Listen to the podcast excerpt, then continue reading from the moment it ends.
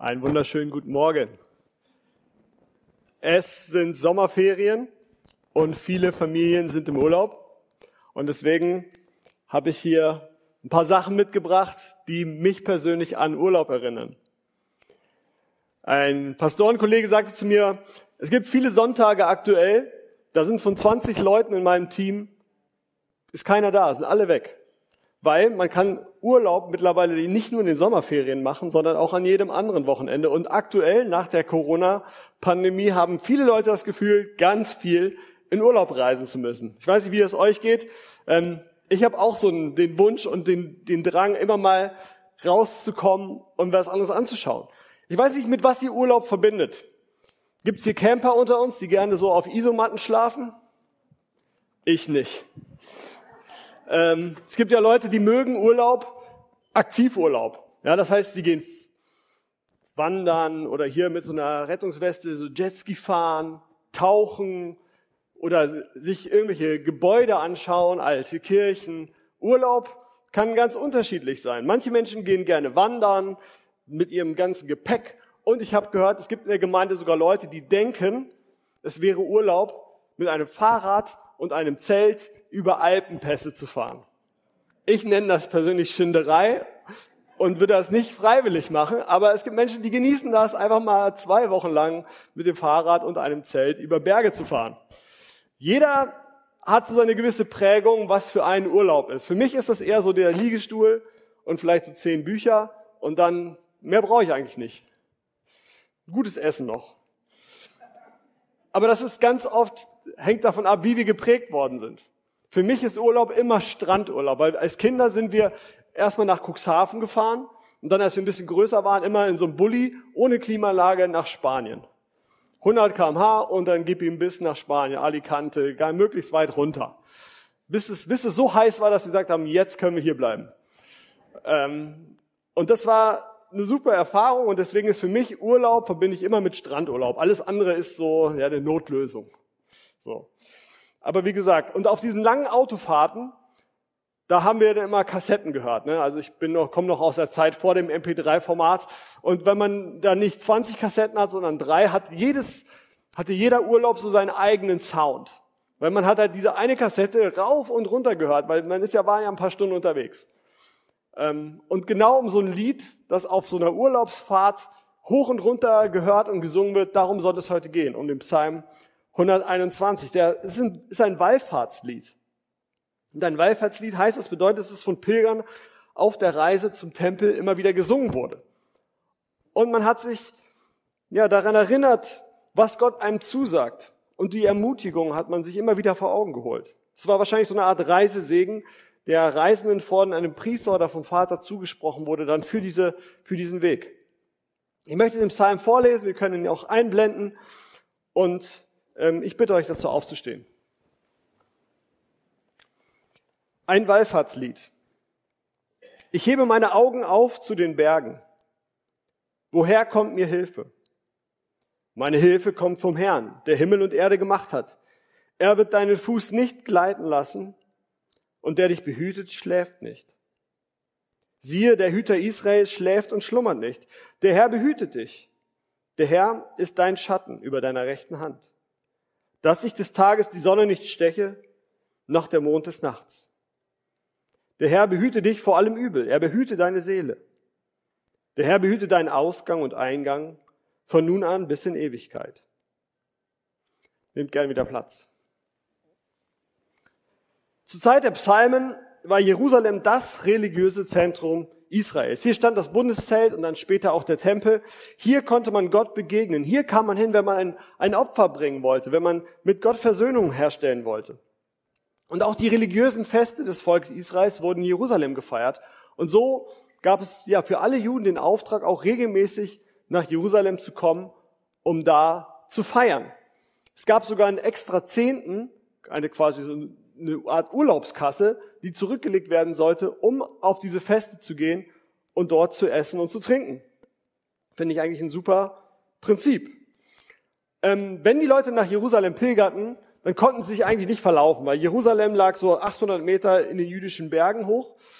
Deswegen, wenn man so aus dieser Flachebene Israels kam unter diesem Berg hinaufblickte, da dachte sich vielleicht der eine oder andere, hu, das wird aber ein ganz schöner Aufstieg. Wo ist der Aufzug? Wie komme ich jetzt da hoch? Ich habe jetzt gar nicht das richtige Schuhwerk dabei. Ähm, aber nicht nur der beschwerliche Aufstieg machte den Pilgern Sorge. Auch die Verkehrswege waren damals ein bisschen herausfordernder. Es war holprig, staubig, gefährlich. Man konnte abrutschen, man konnte so eine Felsklippe hinunterstürzen. Aber es gab auch viele Wegelagerer, von denen wir auch in der Bibel lesen. Die waren immer schnell auf Beute aus und gerade die Pilger, die mit Geld oder so nach Jerusalem gingen, um dort Opfer zu bringen, waren gute Opfer. Deswegen schloss man sich als, als Reisegruppen zusammen, damit man nicht alleine unterwegs sein muss. Falls einem was passiert, konnten die anderen einem helfen.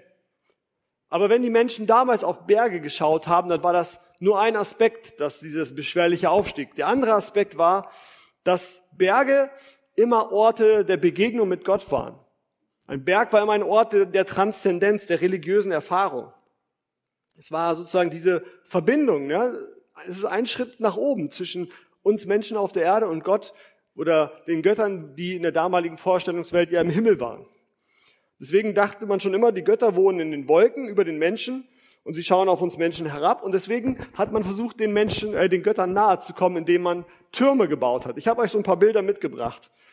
Die Babylonier bauten Türme aus Ziegelsteinen, sogenannte Zikurats, ja, äh, um einfach den Göttern näher zu kommen. Das kennt man auch von dieser Geschichte vom äh, Turmbaum zu Babel. Da äh, der Turm sozusagen sollte so einen kleinen Berg darstellen und das war das Bestreben, Gott nahe zu kommen. Im Hinduismus in Indien, in Indonesien gibt es diese glockenförmigen Stupas oder Gopurams und dann gibt es aber auch diese Pyramiden im alten Ägypten oder die Pyramiden der Inkas, der Azteken in Mittel- und Südamerika. Das waren alles so steile Treppen, ja, Treppen auf dem Weg in Gottes Nähe. Und deswegen ist es so, auch bis heute betreten äh, die Indios in Lateinamerika bestimmte Berge nicht. Und genauso in Australien, da wird auch der, äh, der Ayers Rock als heiliger Berg von den Aborigines verehrt. Und die dürfen diesen Berg nicht betreten, weil sie sagen, da, kann, da begegnen wir Gott. Und genau das war auch äh, damals in der Umwelt von, von Israel so. Die umliegenden Völker bauten Altäre auf den Bergen, um ihren Göttern zu opfern. Und auch das Volk Israel machte mit, obwohl Gott es eigentlich ausdrücklich verboten hatte. Ja, in 1. Könige 14 lesen wir davon. Da steht da, doch auch die Menschen in Juda taten, was der Herr verabscheute. Mit ihrem Götzendienst forderten sie seinen Zorn heraus. Sie trieben es schlimmer als jede Generation vor ihm. Denn wie die Bewohner Israels bauten auch sie sich Höhenheiligtümer. Sie stellten auf allen höheren Hügeln und unter allen dicht belaubten Bäumen heilige Steine oder Holzpfähle auf, die ihren Göttern geweiht waren.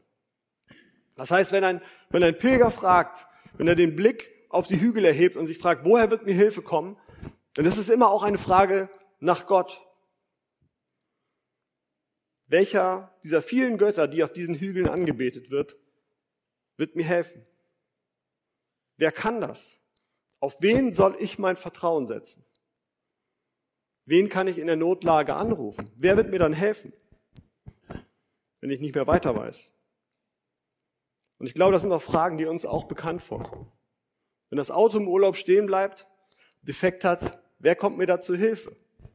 Kommt eigentlich auch der ADAC im Ausland? Oder kennt sich Gott zufällig auch mit Turboladern aus? Wenn ich auf der Arbeitsstelle überfordert bin, wenn mir irgendwie alles über den Kopf wächst, wer kommt mir da zu Hilfe? Oder wenn vielleicht meine Kinder nicht so leben, wie ich das mir für sie wünschen würde, was kann ich dann tun? Ist das irgendwie mein Versagen als Elternteil oder habe ich einfach zu wenig gebetet? Wer hilft mir da? Ich glaube, manchmal blicken wir so auf, auf Probleme, auf Situationen in unserem Leben, auf ungeklärte Beziehungen, auf die Streitigkeiten, auf die Probleme und wie so auf, auf so große Berge. Und wir fragen uns, wer, wer hilft uns in dieser Situation mit diesem riesigen Berg umzugehen? Man steht davor und man weiß einfach nicht weiter. Und dann kommen wir an einen Punkt, wo wir merken, wir brauchen eigentlich Gott. Wir können aus eigener Kraft gar nichts tun. Wir können an der Situation nichts ändern. Nur Gott kann diese Berge überwinden. Wir brauchen eine übernatürliche Macht. Und der Psalmbeter stellt ganz klar, von wem er diese Hilfe erwartet. Er sagt, meine Hilfe kommt vom Herrn, der Himmel und Erde gemacht hat. Also er erwartet die Hilfe vom Schöpfergott. Er definiert ihn ganz genau. Er sucht seine Hilfe nicht bei irgendwelchen anderen Göttern. Er vertraut nicht auf ihre Macht, sondern er glaubt an den lebendigen Gott. Er weiß, Geld kann mir nicht helfen, wenn ich die Klippe runterfalle. Egal wie reich ich war, ich bin tot. Und seine Fähigkeiten in Karate helfen ihm vielleicht gegen die Straßenräuber, aber nicht gegen die Hitze der Sonne. Und auch sein Titel, seine Bildung, Doktor sowieso, wird ihn auch nicht vor den Räubern bewahren. Und deswegen diese, die Götzen der heutigen Zeit, ja Geld, die eigenen Fähigkeiten, unsere Bildung, unser Status, die können uns in den extremen Situationen des Lebens nicht weiterhelfen. Auch da merken wir, wir sind der Situation ausgeliefert, wenn wir vor diesen Bergen stehen. Wir merken, wie naiv wir waren und wie sinnlos auch diese geschaffenen Götter sind, denen wir vertraut haben. Eine ganz andere Hilfe ist es dagegen, wenn wir wissen, der allmächtige Gott, er steht uns zur Seite, er ist jederzeit da, um einzugreifen. Das war etwas Besonderes, weil das galt für die Götter der damaligen Zeit nicht. Die Götter, die damals verehrt wurden, die hatten nach der Vorstellung der Menschen ja ganz normale menschliche Bedürfnisse. Die einen haben mal geschlafen und der Elia macht sich auf dem Berg Kamel auch sogar über die, die, die Baalspriester lustig. Er sagt in 1. Könige 18, ja, ihr müsst lauter rufen, wenn euer Gottes hören soll. Bestimmt ist er gerade in Gesanken versunken oder er musste mal austreten. Vielleicht ist er auch verreist im Urlaub. Aber vielleicht schläft er auch noch. Dann müsst ihr ihn eben aufwecken. Ja? Also das war die Vorstellung der damaligen Zeit über die Götter der Gott, der über uns wacht, der schläft und schlummert nicht. Den muss man nicht wecken. Den muss man nicht erst vom Klo runterholen. Der ist hellwach. Der kann jederzeit eingreifen. Für den Pilger zeigt sich Gottes Eingreifen dadurch, dass er seinen Fuß nicht gleiten lässt, also nicht ausrutschen lässt. Und dieses Bild von einem wankenden Fuß wird in der Bibel ganz häufig als, als ein Bild für Unglück gebraucht. Weil in den Bergen und Schluchten Palästinas, wenn du da ausrutschst, wenn du da runterfällst, hast du ein wirklich großes Problem. Wer kann dir dann helfen? Deswegen ist dieser Fuß ein Bild für den ganzen Menschen. Gott hat den ganzen Menschen im Blick. Heißt das jetzt, dass Gott dafür sorgt, dass wir nicht ausrutschen, dass wir nicht hinfallen, dass wir uns nie was verletzen? Stefan hat ja schon das Beispiel gebracht. Und meine eigene Erfahrung sagt da auch was anderes. Ich war mit Refresh-Mitarbeitern in Österreich im Februar 2020 und ich habe mir gesagt, beim Skifahren, da passieren so viele Sachen, ich gehe mal lieber nicht Skifahren. Ich gehe einfach wandern, ganz konservativ. Und beim zweiten Tag, wunderschönes Wetter, gab es so ein vereistes Stück. Ich rutsche aus, versuche mich zu retten und zack, Knöchel gebrochen. Ja, ihr habt die Bilder schon gerade gesehen, kann ich nochmal einblenden. Das bin ich da in dieser Trage links auf dem Boden. Es war halt blöderweise so blöd im Wald, dass da keiner hinkam. Dann musste halt auch die Bergrettung wieder raus, mich da einpacken und dann rausziehen und dann kopfüber auf Skiern die Skipiste runterbringen zum Krankenwagen. Aber weil alle Krankenhäuser voll waren mit verletzten Skifahrern, haben die gesagt, fahren Sie direkt nach Hause und lassen sich dann in Bonn operieren. Das habe ich dann auch gemacht und der Henry aus der Gemeinde hat mich dann operiert und mir so eine wunderschöne Stahlstange eingebaut, die man da im Röntgenbild sehen kann. Jetzt bin ich äh, auf abgegradet. Genau. Aber was ist jetzt mit dieser Aussage, der deinen Fuß nicht gleiten lässt? Ja, absolut hier passiert. Lügt die Bibel uns an? Macht Gott falsche Versprechungen? Natürlich passieren uns auch immer noch Unfälle.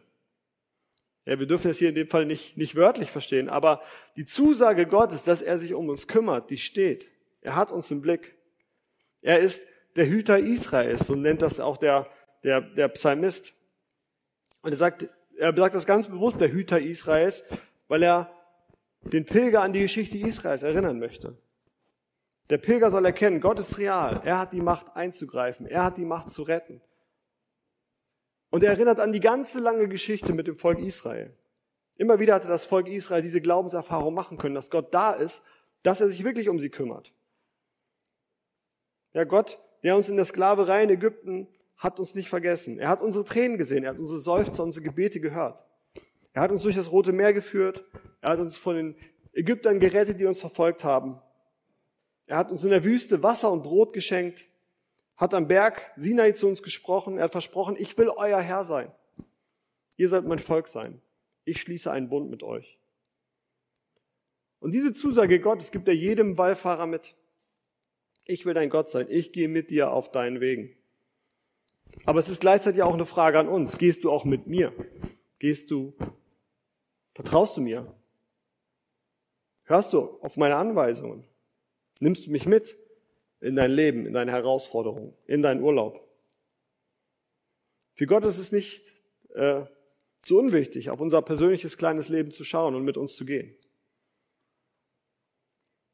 Wer auch durch Einsamkeiten und Probleme und Herausforderungen des Lebens geht, der geht nicht allein. Gott sagt, ich gehe mit dir.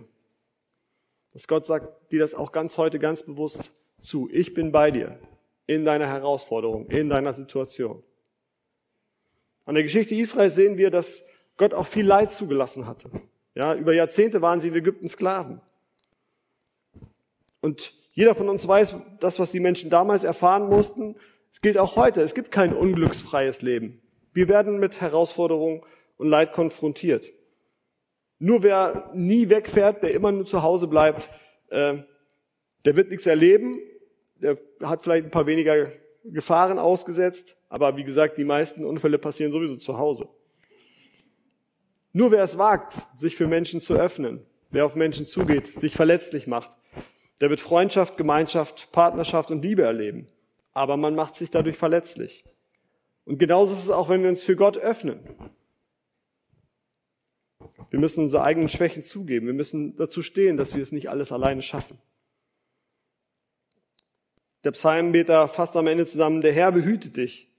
Der Herr ist ein Schatten über deiner rechten Hand, dass dich des Tages die Sonne nicht steche, noch der Mond des Nachts.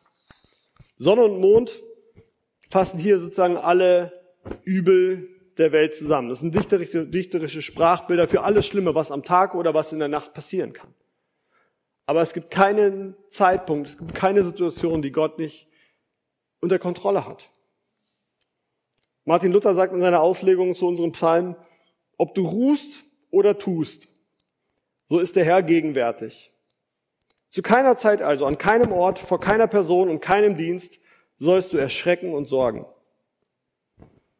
Und deswegen das Fazit, das ich aus diesem Psalm für mich persönlich mitgenommen habe, ist, dass die Sorgen, die Nöte und Ängste in meinem Leben real sind. Und dass auch ich als Christ davon nicht verschont bin.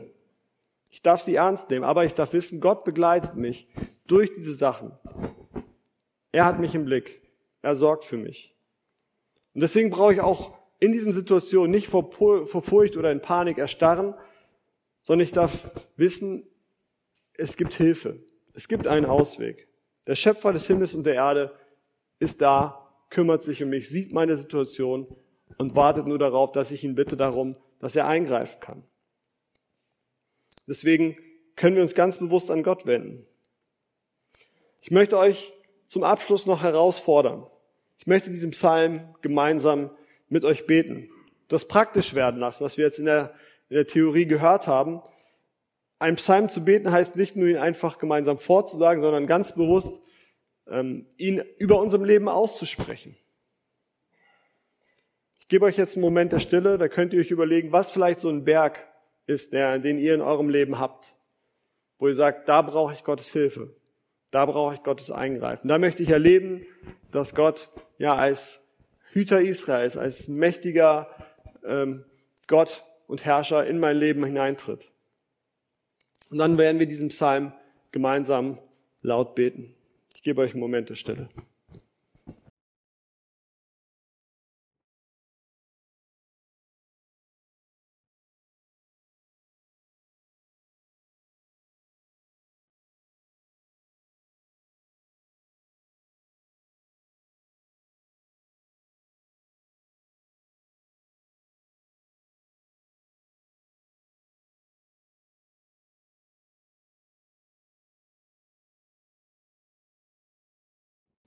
Wir stehen gerne dazu auf und beten den Psalm gemeinsam.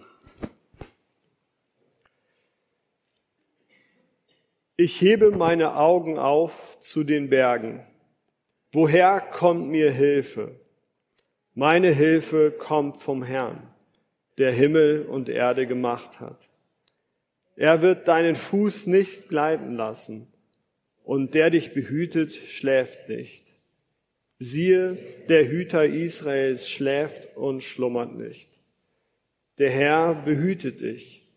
Der Herr ist ein Schatten über deiner rechten Hand, dass dich des Tages die Sonne nicht steche, noch der Mond des Nachts. Der Herr behüte dich vor allem Übel. Er behüte deine Seele. Der Herr behüte deinen Ausgang und Eingang von nun an bis in Ewigkeit. Amen. Amen.